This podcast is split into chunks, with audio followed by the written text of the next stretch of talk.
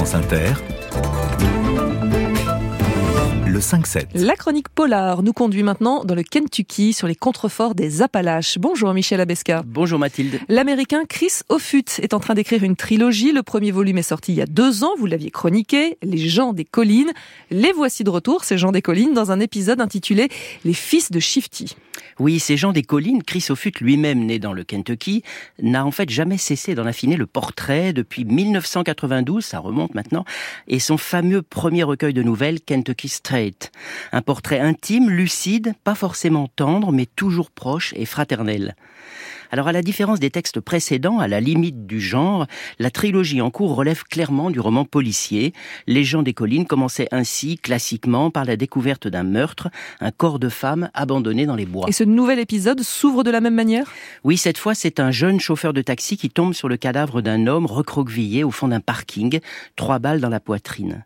L'homme est vite identifié, trafiquant notoire de petite envergure. Il n'intéresse guère la police locale qui s'empresse de classer l'affaire au rayon d'île qui a mal tourné. Sa mère, Shifty Kissick, fait alors appel à Mick Hardin, le singulier enquêteur déjà au centre de l'épisode précédent. L'affaire s'avérera évidemment beaucoup moins simple et sa résolution pleine de rebondissements, mais l'essentiel n'est pas là, la puissance du roman est ailleurs. Vous voulez dire qu'on se fiche de l'intrigue? Ah non, sûrement pas, elle est parfaitement menée et l'on tourne les pages pour connaître le fin mot de l'histoire, d'ailleurs particulièrement inquiétant. Mais ce livre dégage, au-delà de son intrigue, un charme mystérieux, une beauté triste, une musique en sourdine, et bouleversante. Une mélancolie qui surgit de la splendeur des paysages et de la nature que l'auteur rend formidablement présent et déchirant.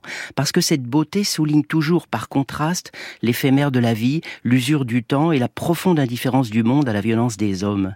Tout au long du livre, l'attention est portée ici au jaune radieux d'un buisson de forsythia, ici à un cas rouge à épaulettes perché sur une clôture, là encore au parfum des fleurs de viorne charriées par le vent, autant d'images fugitives qui à la fois éblouissent et blessent le regard du héros de la trilogie. Et c'est de son regard principalement que vient la mélancolie du roman? Exactement, Mathilde, orphelin de père à l'âge de 8 ans, Micardine a été élevé dans ces collines des Appalaches par son grand-père et son arrière-grand-père, qui a construit la cabane dans laquelle il vivait au milieu des bois.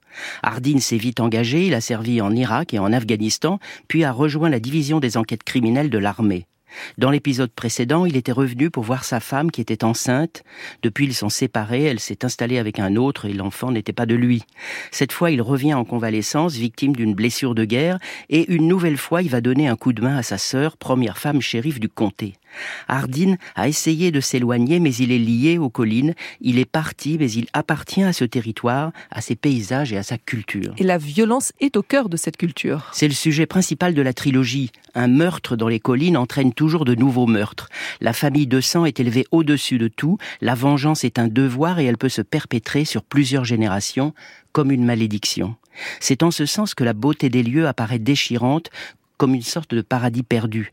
En acceptant de rechercher le coupable de l'assassinat du fils de Shifty, une vieille femme qu'il connaît depuis toujours, Mick Hardin sait les risques qu'il prend, même s'il dit à Shifty qu'il ne travaille pas pour elle, mais pour ceux qui n'ont pas encore été tués. Et au bout du compte, il va trouver les coupables comme dans tous les romans policiers? Oui, mais à quel prix? Hardin voudrait dissuader ses proches de suivre les codes des collines, éviter l'engrenage de la violence, avec l'extraordinaire économie de moyens qui le caractérise, la vibration de chacun de ses mots, la poésie noire qui fait la force de ses textes, Chrysophutte montre un homme rattrapé par la culture de ce lieu qu'il a voulu mettre à distance, prendre le chemin qu'il s'est efforcé toute sa vie d'éviter, et le roman policier s'élève alors au rang de la tragédie. Les fils de Shifty de Chrysophutte avec la traduction d'Anatole Ponce-Remo, c'est paru chez Gallmeister et c'était Le Polar sonne toujours deux fois la chronique de Michel Abesca tous les jeudis dans le 5-7.